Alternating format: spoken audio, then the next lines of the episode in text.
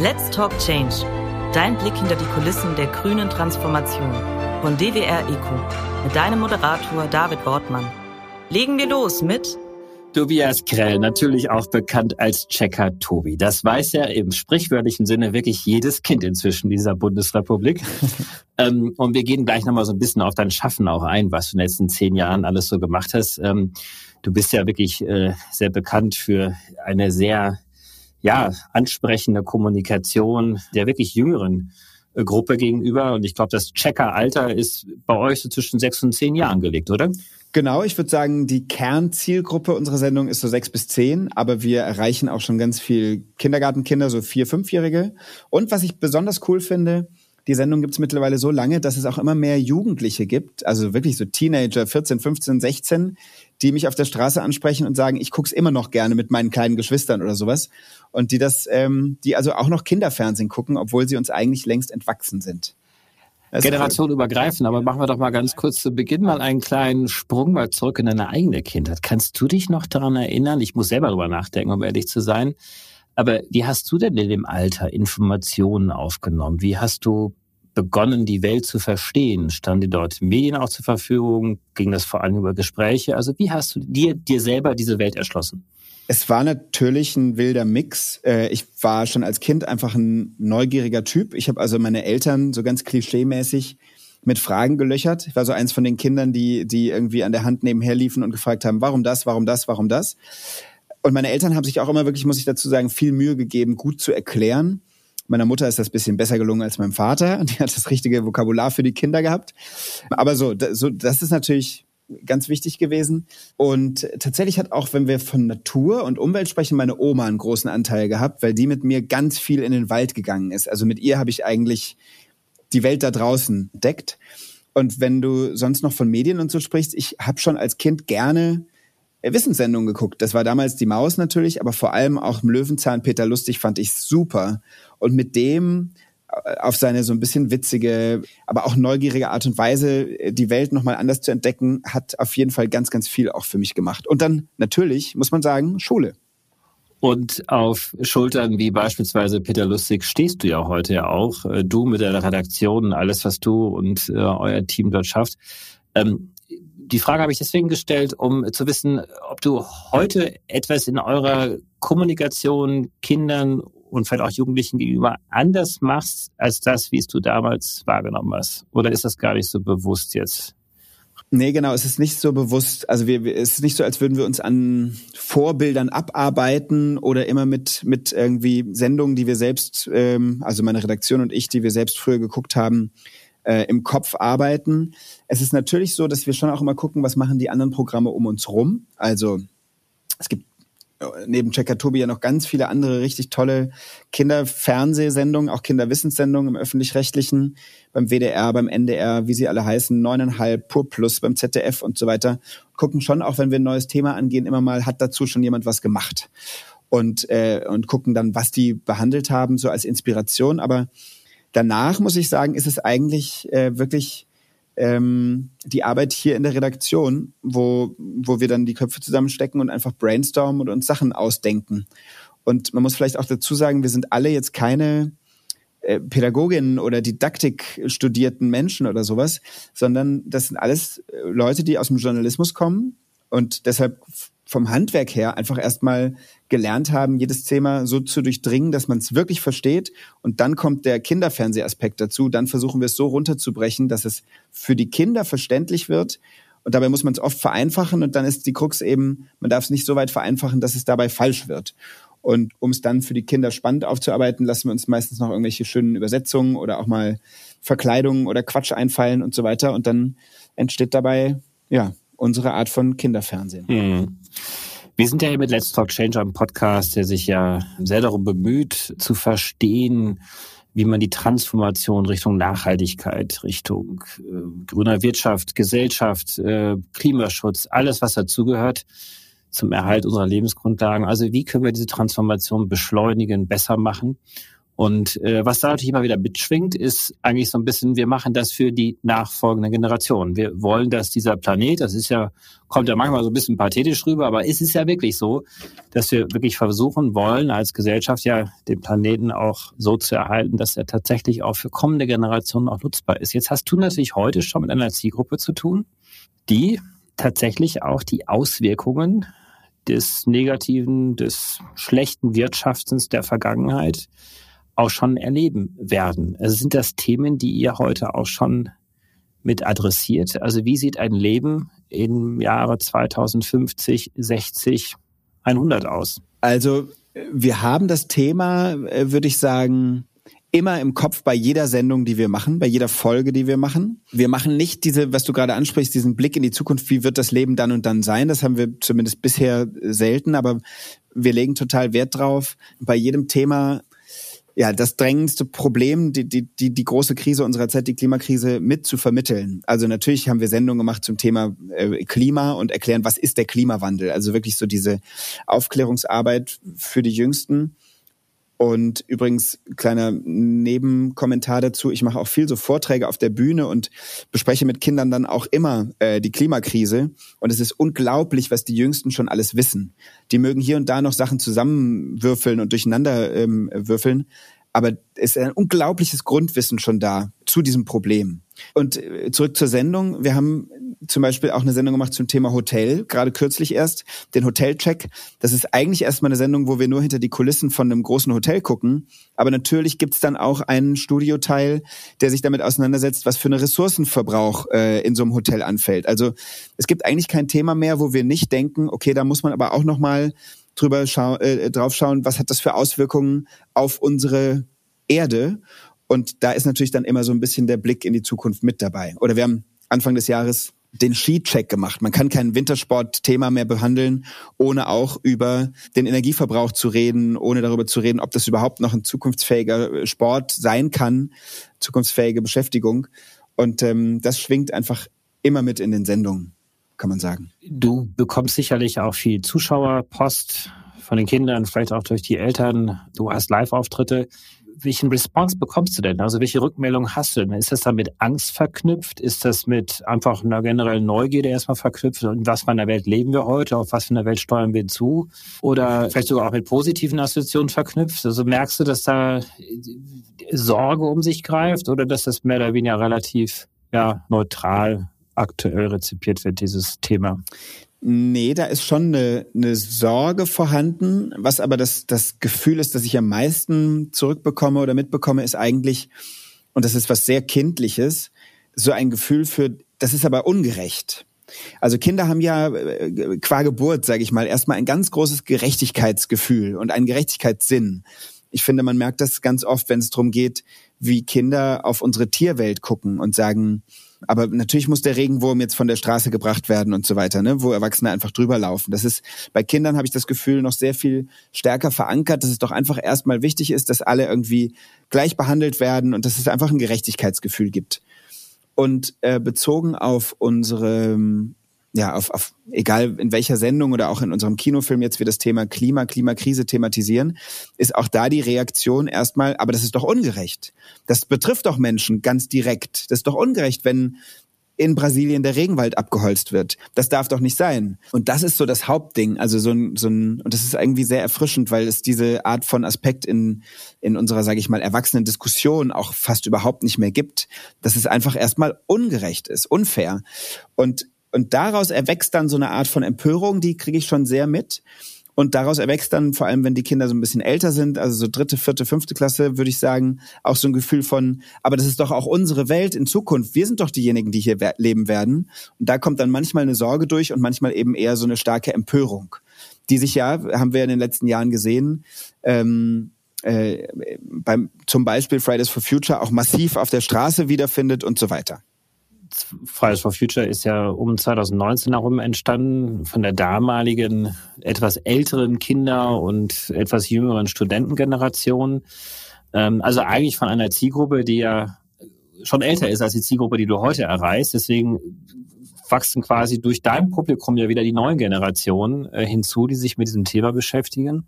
Meine eigenen Kinder, die werden im Jahre 2100, ich habe das jetzt nochmal heute Morgen auf dem Weg zur Schule nochmal kurz mit denen besprochen, die die werden das locker miterleben können. Also mein Sohn wird 87 sein, meine beiden Töchter werden 90 und 92 sein, also durchaus ein realistisches Alter, was sie erreichen könnten. Äh, gleichzeitig hat vor wenigen Wochen noch die London School of Economics jetzt direkt vor der Kopf, wir zeichnen das ja gerade noch vor der Klimakonferenz auf, uns bescheinigt, dass wir auf eine Welt im Jahre 2100 hinsteuern, die wahrscheinlich um die drei Grad äh, im Durchschnitt heißer sein wird. Also wirklich in eine Welt hineinkommen, die sehr katastrophal ist.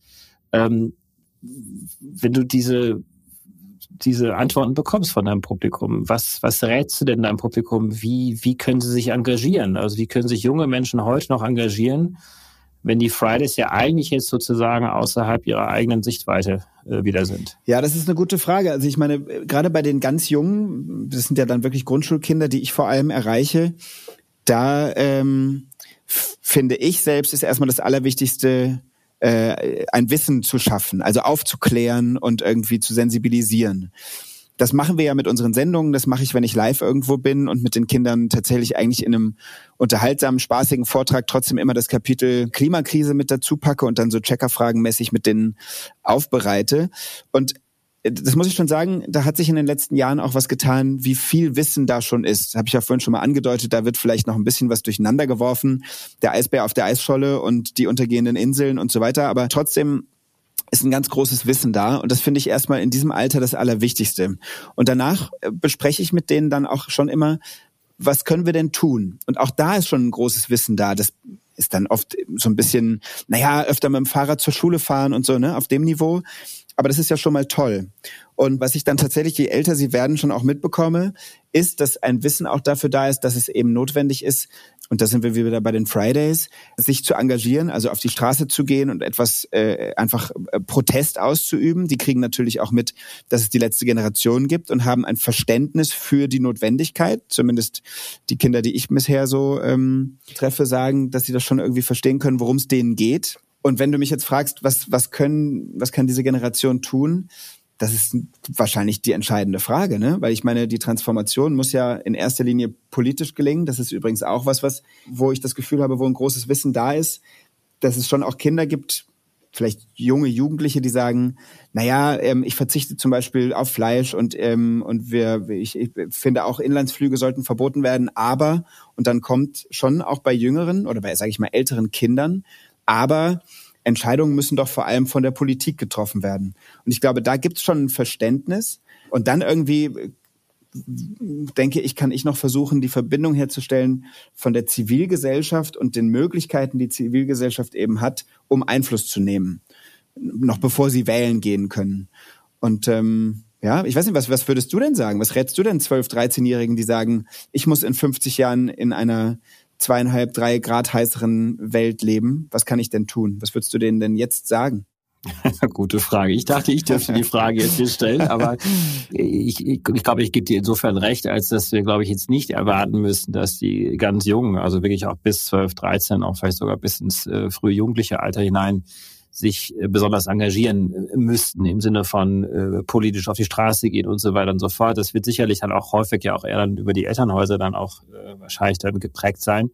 Aber ich, gebe dir recht. Also ich glaube, diese Sensibilisierung, dass es diese Themen gibt und dass es auch eine Zukunft geben könnte, die auch zumindest herausfordernd ist. Aber, und das finde ich total wichtig, aber das erlebe ich, glaube ich, zumindest, zumindest von dem, was ich mitbekomme bei euch ja auch, dass man jetzt äh, nicht in so Dystopien versinkt und äh, Schreckensszenarien an die Wand äh, malt, obgleich sie durchaus realistisch wären, aber wirklich Hoffnungen äh, ausspricht und äh, Lust auf Zukunft und äh, dass es Lösungen gibt und dass die äh, Gesellschaft und worauf wir hinsteuern können, auch richtig, richtig Spaß machen kann, wenn dann auch tatsächlich die richtigen Entscheidungen getroffen werden. Also ich glaube, äh, wir dürfen uns keine Generation erlauben, die jetzt den Kopf in den Sand steckt und sagt, es ist eh zu spät.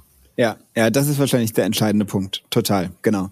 Und dafür muss man ähm, ja schon Kinder irgendwie darauf hinweisen, dass sie mündig sind. Und das ist vielleicht auf einer anderen Ebene sowieso so auch nochmal ein Thema, dass ich, ich bin ja auch UNICEF-Pate, was mir ganz wichtig ist, Kinder erstens eine Stimme zu geben, weil sie ja dann doch keine oder eigentlich keine echte Lobby haben in der Politik. Also wir haben es, finde ich, während der Pandemie gesehen. So viele Entscheidungen wurden auf dem Rücken der Kinder getroffen und von ihnen dann ausgetragen und über ihre Köpfe hinweg vor allem irgendwie getroffen, diese Entscheidungen, so dass ich glaube, das ist wichtig, Kindern irgendwie mitzugeben, hey, ihr habt eine Stimme, es gibt Leute, die hören euch, wenn ihr euch äh, zusammentut, dann seid ihr laut. Und ähm, ja, genau, was du sagst, finde ich sehr schön, ihnen Lust zu machen auf Zukunft, die sie dann auch selbst gestalten können. Und ich glaube, äh, Kinder sind einfach die besten Botschafter in die Familien hinein. Denn diese zahllosen Gespräche, die äh, hoffentlich ja dann auch äh, beim Frühstück, beim Mittagessen, beim Abendessen, an den Wochenenden entstehen, werden erfahren, wenn sie irgendwo geschattelt werden. Aber all die Gespräche und all die Fragen, die da entstehen können, die wirken natürlich in die Familien hinein. Und Familien sind ja auch erst keine abstrakte Einheit, sondern das sind Familienväter, Familienmütter, die auch ihren Berufen nachgehen, äh, die Entscheidungen treffen können, die Reichweiten haben, die Skillsets haben, um sich auch für diese Transformation einzusetzen. Also ich glaube, diesen täglichen Spiegelbild in der Familie sozusagen durch die Kinder immer wieder ja diesen Spiegel vorgehalten zu bekommen, ich glaube, das hat eine sehr, sehr große Macht.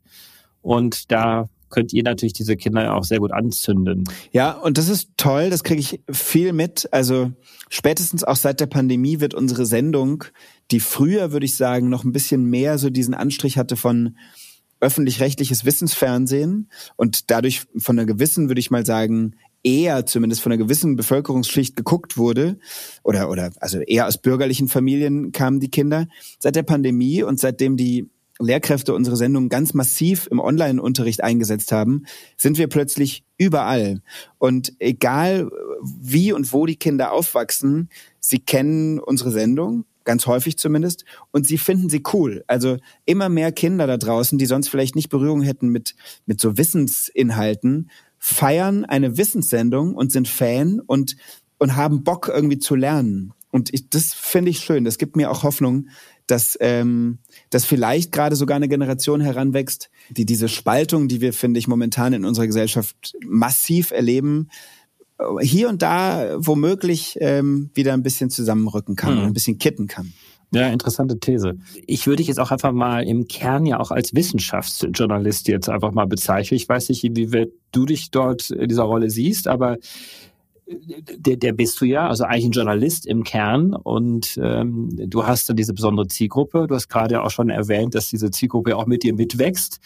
Ähm, siehst du dich manchmal dieser, dieser These konfrontiert, dann eben dann nicht zu journalistisch zu sein, weil du vielleicht einen gewissen Aktivismus mitbringst oder äh, gerätst du gar nicht unter diesen Verdacht, weil einfach inzwischen alle verstanden haben, dass gewisse Inhalte, die früher vielleicht als aktivistisch verstanden worden sind, eigentlich heute ganz normale journalistischen Inhalte auch sind. Das ist fest. Den Klimawandel wird man heute auch nicht mehr seriöserweise äh, anzweifeln wollen. Genau.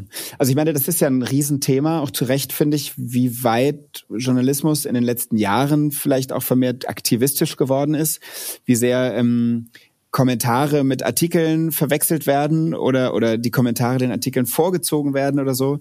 Und insbesondere auch der öffentlich-rechtliche, journalistische oder politische Rundfunk ähm, oder die politische Arbeit im öffentlich-rechtlichen setzt sich ja massiv damit auseinander, weil es eben von manchen Seiten starke Vorwürfe gibt über einseitige aktivistische Berichterstattung.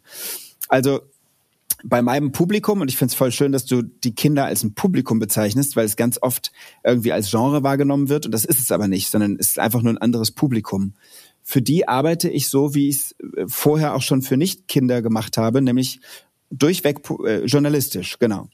Und ähm, ich empfinde uns als Redaktion da als keineswegs aktivistisch, weil wir nämlich einfach sachlich aufklären. Wir wollen niemanden anstacheln und wir wollen auch niemanden irgendwie in eine Richtung lenken. Das würde ich niemals wollen. Das fände ich, fände ich auch tendenziös und nicht gut. Aber was wir machen, ist natürlich, ähm, ja, quasi Kindern so zu vermitteln, es gibt Leute, die sagen das, es gibt Leute, die sagen das und so weiter, einfach verschiedene Sichtweisen, Argumentationen irgendwie erklären Natürlich vereinfachen wir dabei, je nach Thema ein bisschen, aber wir versuchen schon differenziert zu sein. Wenn wir jetzt über die Klimakrise reden, genau wie du sagst, ich glaube, da kann jetzt niemand irgendwie mehr anzweifeln zu sagen, ja, manche glauben, es gibt auch einen Verband von Wissenschaftlern, die sagen, das gibt's alles gar nicht, das würden wir jetzt in unserer Sendung nicht machen, weil ich finde, das ist dann einfach an irgendeinem Punkt auch nicht mehr seriös. Aber ja, ich, ich habe das Gefühl, natürlich finde ich es auch persönlich wichtig, dieses Thema immer wieder ähm, zu thematisieren in unseren Sendungen, auch wenn es auf der Folgenüberschrift erstmal nicht draufsteht. Das ist aber kein Aktivismus, sondern ich finde, das ist ein eigentlich der Zeit, in der wir leben, geschuldeter Umstand. Und äh, ja, wenn es dann an Themen geht oder oder ich sag mal, in Felder rein, in denen man jetzt nicht klar sagen kann, das ist übrigens der Umstand, sondern da gibt's wirklich zwei verschiedene Haltungen, dann versuchen wir die total gleichwertig ähm, natürlich darzustellen. Zum Beispiel vor ein paar Jahren ähm, oder mittlerweile vor sieben, acht Jahren, als äh, viele Geflüchtete kamen, haben wir ganz differenziert erklärt, die einen sagen, klar müssen wir diesen Menschen helfen, weil die brauchen unsere Hilfe und die anderen sagen, ja, aber wie sollen wir das denn machen? Die, äh, es kommen zu viele. Beide Seiten kriegen bei uns auf jeden Fall ähm, eine Aufmerksamkeit. Genauso handhaben wir es bei allen politischen Themen immer, dass wir versuchen einfach die Kinder darauf ähm, aufmerksam zu machen, dass es verschiedene Meinungen zu einem Thema gibt, ohne ihnen zu sagen, wir finden übrigens das und das, ist ja klar. Hm. Aber sind denn die Kinder jetzt tatsächlich das einzige Publikum, was sie erreicht? Weil ich würde mal die These aufstellen, dass äh, viele Eltern sich auch immer mal wieder auch neben ihre Kinder setzen und mitschauen und vielleicht auch ganz dankbar sind, dass gewisse Themen äh, einfach ein bisschen anschaulicher transportiert werden, die sie möglicherweise als Erwachsene auch nicht ganz so durchblicken, wenn sie einen komplizierten, ich überspitze jetzt mal, äh, Artikel in der FAZ lesen würden. Mhm. Ich glaube, genau so ist es. Also ich weiß, dass sehr viele Eltern mitgucken. Ich freue mich darüber auch enorm. Ich weiß auch, dass viele Lehrkräfte unsere Sendungen äh, im Unterricht verwenden, was auch ein tolles Kompliment für unsere Arbeit natürlich ist. Ähm, Trotzdem haben wir jetzt die Eltern nicht mit im Kopf, sondern wir denken schon von unserem Publikum her und das sind einfach die Kinder. Aber ich kann es auch selbst total verstehen, dass man als Elternteil ähm, froh ist, manche Sachen einfach nochmal für Kinder erklärt zu bekommen, weil man sie dann ganz versteht. Ich glaube auch zum Beispiel, dass Logo, die Kindernachrichten, ein unglaublich großes erwachsenes Publikum haben, weil sie dann das Gefühl haben, ah, und jetzt verstehe ich nochmal die Hintergründe hinterm Nahostkonflikt von mir aus. Und dann gibt es so manche Themen, wo Eltern, das kriege ich oft gespiegelt, dankbar sind, dass wir anfangen, sie zu erklären, weil ihnen dann manchmal die Worte fehlen. Wir haben was zum Thema Tod gemacht, wir haben was zum Thema Depressionen gemacht, wir machen gerade eine Sendung zum Thema Krebs. Und ich glaube, da sind wir dann ganz oft ähm, äh, Anstoß für Gespräche, die Eltern dann mit ihren Kindern haben. Aber der Anstoß kam eben aus der Sendung, was Eltern, und das kann ich total nachvollziehen, manchmal vielleicht ähm, den Anfang abnimmt, zu sagen, hey, ähm, mein Kind, wir müssen mal ähm, über den Tod reden. So, ne? Das macht man vielleicht nicht so oft, aber wenn man gemeinsam eine Sendung geguckt hat und danach einfach weiter diskutiert, ähm, dann ist das was, finde ich, was total Schönes. Ihr betrachtet ja die Welt aus der Kindersicht. Ihr wisst sehr gut, wie die Kinder auf die Welt schauen. Gibt es irgendetwas, was du sozusagen über jetzt, ich glaube, zehn Jahren ungefähr machst du das ja jetzt, ähm, was du in all dieser Zeit, auch ihr als Redaktion gelernt habt, aus diesem, wie Kinder auf die Welt schauen. Kann man daraus etwas lernen für die Erwachsenenwelt? Also im Prinzip all die Akteure, die heute ja wirklich äh, in ihren Berufen stehen und äh, Verantwortung tragen, Einfluss haben. Gibt es irgendwas, was du aus dieser Welt, dieser Erwachsenenwelt mal transportieren könntest? Was können wir von ihnen lernen? Ja, sicherlich mehrere Sachen. Eine habe ich vorhin schon mal kurz angesprochen. Das ist dieses Gerechtigkeitsgefühl, ähm, das Kinder haben. Wenn man das ein bisschen, genau, Empathie. Und wenn man es ein bisschen weiterdenkt, ähm, dann ist man auch ganz schnell bei Ressentiments, die Kinder oft, sage ich mal, wegen fehlendem Weltwissen, äh, wenn man es wenn man's so rum formulieren mag, gar nicht haben können. Warum sollten sie irgendwen anders behandeln als den anderen, wenn ihnen irgendwie das Wissen über irgendwelche Hintergründe für Ressentiments fehlt? Das kommt dann erst später dazu, würde ich denken. Das gefällt mir sehr gut, auch an der Arbeit für Kinder, ähm, dass man, dass man sich das alles irgendwie zur Seite schieben kann und einfach sagen kann, dem Thema, der Person XY nähere ich mich jetzt einfach erstmal mit einer ganz großen Offenheit und vielleicht sogar einer Art von Naivität, die manchmal sehr, sehr wohltuend sein kann. Und die andere Sache, die irgendwie quasi wir als Redaktion mit unserem Job schon längst äh, in unsere DNA aufgenommen haben und die typisch ist für Kinder, ist diese Neugierde an allem, die ganz vielen erwachsenen Menschen im Laufe der Zeit verloren geht. Ähm, das ist ja quasi unser Job. Wenn man genau hinguckt, dann kann man in allem irgendwas Spannendes entdecken und kann aus allem eine unterhaltsame, spannende, informative 25-minütige Wissenssendung machen.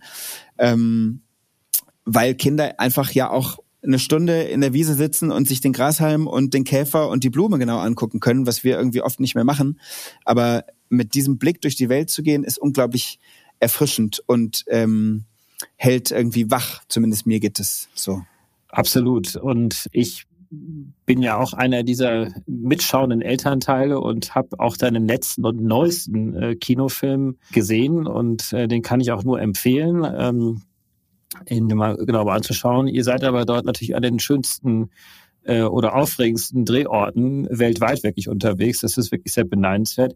Was war denn so dein schönstes eigenes Naturerlebnis, was du gehabt hast? Vielleicht auch gar nicht so sehr jetzt bei den Drehs notwendigerweise, könnte ich jetzt davon annehmen, dass es vielleicht dort sei. Aber insgesamt, hast du mal dieses packende Naturerlebnis für dich selber mal gehabt und was hat das mit dir gemacht? Also ich muss sagen, wenn ich jetzt so drüber nachdenke, dann fallen mir vielleicht leider, vielleicht auch nicht, äh, tatsächlich Momente ein, die ich durch die Drehs erlebt habe. Und da gibt's so zwei, drei. Also ich möchte mal, es sind alle drei aus dem ersten Kinofilm, den wir gemacht haben, der auch schon das Thema Klima und ähm, naja, und einfach die Schönheit unserer Erde, die Biodiversität und so weiter zum Thema hatte. Da gab es unter anderem einen Moment, den werde ich wahrscheinlich niemals vergessen, als ich in Grönland mitten auf dem Eispanzer war, wo eine ähm, Forschungsstation von so einer internationalen Klimaforschergemeinschaft Eisbohrkerne aus dem Eis holt, um eben tatsächlich Rückschlüsse zu ziehen über die Entwicklung unserer Atmosphäre, weil die eingeschlossenen Luftbläschen aus Eis holen, das teilweise 100.000 Jahre alt ist das war spannend, denen zuzugucken bei ihrer Arbeit. Was ich aber wirklich unglaublich fand, war da mitten auf dieser größten, glaube ich, das musst du sagen, größten Eisfläche, die wir auf der Welt haben, über Grönland da Richtung Nordpol. Ist das nicht so? Ähm, ja, würde ich jetzt äh, Zumindest einer der größten also, Gletscher genau. oder so. Mhm. Das war Wahnsinn, weil, weil diese Weite, die es da gibt, die habe ich so nie wieder erlebt. Das war fast, als wäre man auf einem anderen Planeten, weil man fliegt dahin mit anderen, also was heißt mit anderen, mit Klimaforschern, die dann da für drei, vier, fünf, sechs Wochen auf dem Eis sind. Und das Flugzeug hebt wieder ab und ist weg. Und dann stehst du da und weißt, in diese Richtung müsste ich jetzt 1000 Kilometer gehen, bis ich wieder vom Eis runter bin, in die andere 400. Zivilisation kommt da nicht. ist einfach nur Schnee und Eis. Und ähm, das war, das war unglaublich. Ja, der Grund, warum ich, ja, ja, ein, ein zweit, zweites Erlebnis gerne ja. noch, war auf der anderen Seite der Erde in Tasmanien war ich mit einem Unterwasserbiologen Uli Kunz tauchen durch so Kelbwälder. Und äh, er hat mir so seine Faszination für die Ozeane vermittelt, indem er gesagt hat, ich habe ihn gefragt, was reizt dich so sehr am Tauchen an den, an den Meeren? Und er meinte, weißt du, du gehst hier unter dem Boot fünf Meter runter und du weißt nicht, was da ist der Ozean ist kaum erforscht, ein Bruchteil kennen wir und du und es ist wie eine eigene Welt auf unserem Planeten, die kaum jemand kennt. Und dann sind wir da runtergetaucht und es war überwältigend. Wir haben fantastische Tiere, Fische getroffen und ähm, und und das war auch so ein Moment, wo ich gedacht habe, wow, es ist die die Vielfalt, die wir auf unserer Erde haben und die Schönheit und auch die Faszination und all das ist da und ähm, ich glaube, es macht Spaß, dafür die Augen wieder zu öffnen. Und genau darauf wollte ich eigentlich hinaus mit meiner Frage, denn ähm, wahrscheinlich ist es genau das, was wir in der Kommunikation möglicherweise brauchen, wo ihr auch einen großen Beitrag zu leistet, was aber Kinder sehr viel äh, natürlicher heute noch machen, nämlich mit diesen staunenden Augen auf diese Welt zu schauen und sich einfach in komplett andere Kontexte sich zu bewegen. Also dieses Erlebnis von dir mitten auf dieser Eiswüste, ähm, mit dem Gefühl, auf einem ganz anderen Planeten zu stehen. Ich glaube, das ist schon sehr kraftvoll, dieser Gedanke zu wissen, ja, das ist dieser eine Planet, auf dem wir sind. Und ich glaube, wenn wir es schaffen, diesen Perspektivwechsel irgendwie hinzubekommen, äh, bei so vielen anderen Menschen, die nämlich in der Regel, und das ist bei uns ja häufig ja auch so, ein Großteil des Alltages sich in Büros befinden, auf dem Weg nach Hause, äh, zwischen irgendwelchen Einkäufen und so weiter, und 90 Prozent der Lebenszeit eines durchschnittlichen Deutschen befinden wir uns äh, innerhalb von geschlossenen Räumen und nicht draußen an der frischen Luft. Und äh, das sind Zahlen des Fraunhofer Instituts. Das ist Wahnsinn. Das ist, muss man sich wirklich mal vor Augen führen. Aber ich glaube, dieser Perspektivwechsel kann, glaube ich, sehr, sehr stark auch helfen. Und äh, den werdet ihr wahrscheinlich auch in euren Filmen versuchen, dann auch zum Ausdruck zu bringen. Genau, das ist natürlich einer der Gründe, warum wir uns in unseren Filmen oft diese Orte suchen, die von so einer großen Naturgewalt sind oder von so einer großen Schönheit sind, um Kindern in Deutschland im Kinosessel äh, in diesen eineinhalb Stunden, um sie vielleicht mitzunehmen auf so eine Art Weltreise und zu zeigen, guck mal, all das ist unser Planet. Wir müssen halt nur gucken, dass wir damit gut umgehen. Also sehr vereinfacht gesagt, aber das ist natürlich immer so ein bisschen auch unsere Agenda oder sage ich mal das, was uns auch ähm, Spaß macht, verpackt in eine Abenteuergeschichte zu vermitteln. Das habt ihr in eurem letzten Kinofilm gemacht. Nochmal große Empfehlung. Aber auch die, all die anderen Formate. Du machst Podcast, du machst, äh, bist in Zeitschriftenformaten, der Geo beispielsweise involviert. Äh, ihr macht Hörspiele, ich glaube, es gibt Kochbücher.